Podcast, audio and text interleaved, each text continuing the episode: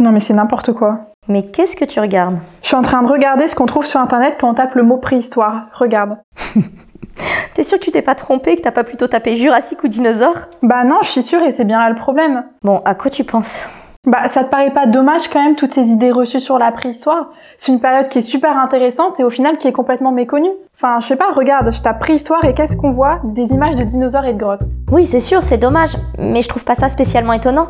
C'est pas quelque chose qu'on nous enseigne à l'école et c'est jamais Ouais. simple de trouver des données fiables dessus. Pour toi, ça paraît évident, t'es préhistorienne, mais c'est pas le cas de tout le monde.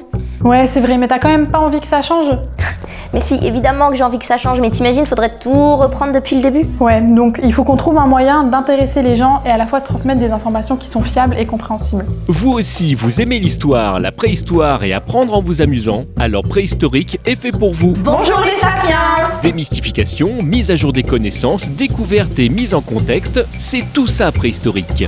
Préhistorique, le podcast qui démêle les idées reçues sur la préhistoire. Présenté par Mathilde Lépine et Alexis Angéli. Animé par TMDJC.